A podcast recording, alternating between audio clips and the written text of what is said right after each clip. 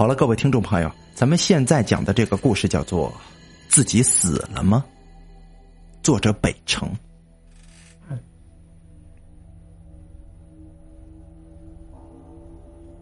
又是过节放假了，七天假期挺长的。小明决定自己回家。小明啊，在大城市里边读大学，现在正是大二的时候，而他，则是在很远很远的地方啊，有这么一个家呀。一个比较偏僻的山沟沟，因此呢，一般情况下他很少回去的，除非是在寒假或者暑假或者放假时间很长的时候才会回去。就比如说这一次，别人都呼朋唤友的出去旅游、出去玩去了，他就一个人呢背着包往家的方向赶，倒是也好久没有看到家里的人了呀。他寝室里就他一个是他那个地方的，其他人呢？都不是，因此呢，他的朋友也比较少。虽说这并不是什么地域歧视，但是呢，这种环境下，还是和自己的老乡性质相同的同学们呢，关系感情好一些的。这老乡见老乡，两眼泪汪汪吗？他一个人呢，搭长途汽车往家赶，只是路途遥远，中途还要转几次车。可是又有什么办法呢？当初啊，他的成绩不够。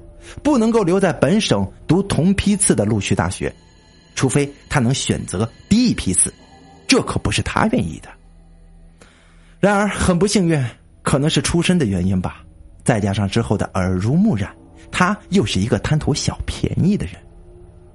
就在他从一个汽车站转往另一个汽车站的途中啊，正在走路的时候，却是忽然看见另外一个人呢走过的地方，似乎有一个钱包啊。喂，同志，你你钱包掉了。可对面那个人呢，也就是刚刚走过去的那个人，听到他的话，一回头，然后摸了摸自己的口袋，示意自己并没有丢东西啊，然后就朝小明招手，示意要他过去。当时啊，偌大的街道上空空荡荡的，人呢并不多，而这一路段又只有他们两个人。现在这大中午的，估计其他人呢应该都在睡午觉吧，而且呢。不知道是不是经费不够，而这一路上竟然连个装摄像头的都没有。他要干啥呀？这小明有些疑惑不解。不过好奇心的驱使还是使他走了过去。只见那个人呢，左右小心的顾盼了一下，然后捡起来，捡然后捡起那那钱包来，揣在怀里，就对小明开始唠了：“小伙子，这个包啊。”不知道是谁落在这里了，而这最近又没有什么人啊！你看到的这个包，可这并不是我的。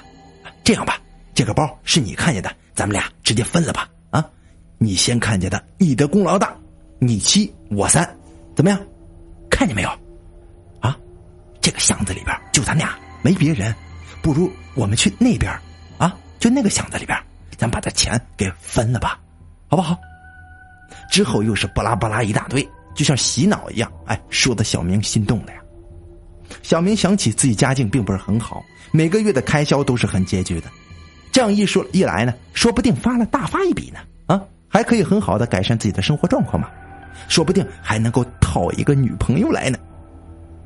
那个巷子处在一个正在拆迁的废旧居民区里边，此时呢，的确已经没有人在那里住了。小明的心一动，当即就答应了那个人。两个人赶紧的。就过去那个巷子里边进行所谓的分钱交易。可是要知道，这天上哪里会有掉下馅饼这么好的事儿啊？啊！一旦有这么好的事情，那肯定就是骗局，不用多说了吧？果不其然呢，一进了巷子，拐了两下，没什么人家了。那个人马上就变了一副嘴脸，凶神恶煞的，还从口袋里掏出一把小刀。小明见情况不对，赶紧就想跑啊。可是不知道什么时候出现的人，这退路已经被两个五大三粗、光着膀子的汉子给拦住了。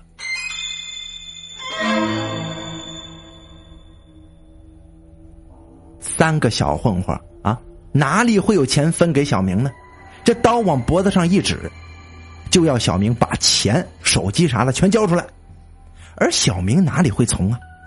一番周转，小明得到了一个机会，撒丫子就跑。可是他身后却飞过来一把刀。这小明再次醒过来的时候，天色已经晚了，而周围哪里还有什么人呢？这一片废墟仍然是一片废墟，那三个混混不见了。他看见不远处就是自己的包，不过已经被翻了个底儿朝天了。他也懒得要了，幸好啊，自己还在鞋子里边藏了一份备用钱呢。他感到暗自庆幸啊，爬起来又急急忙忙的往家的方向赶走。这好不容易赶到家了，却是已经过去了一个晚上，时间已经来到了第二天的早晨。他紧赶慢赶的往家的方向走去。却正好遇上了他爸爸从家里出来打工，啊，应该是去谁家干活吧？他父亲呢是一个木匠，他就快步迎上去要和父亲打个招呼，可是奇怪的是，他爸爸好像根本不认识他一样，根本就不理他，这径直的从他身旁就这么走了过去。哎，难道是自己出门在外这么长时间有变化吗？以至于这变化太大，让家里人都认不出来了吗？还说是自己回家的行程风尘仆仆，给弄的。他又叫了他爸爸一下，可是仍然没有得到任何的回应。无奈的他只好往家里走去，洗了个澡，或许就好了。他当时是这样想的。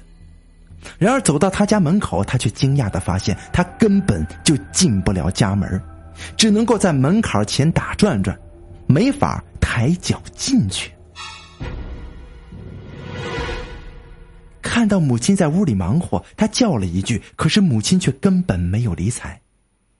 而房门前的大黑狗却是发出了低沉的吼声。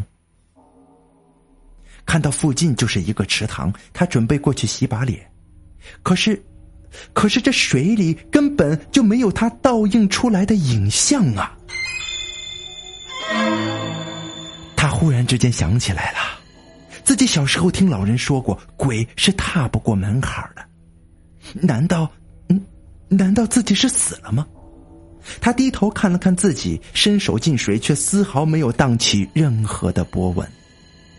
而且，自己的脚根本就没有接触在地面上，而这地面上也没有任何自己留下来的影子呀。一转头，看到一个道士模样的人带着另一个自己一蹦一跳的进入了自己的家门。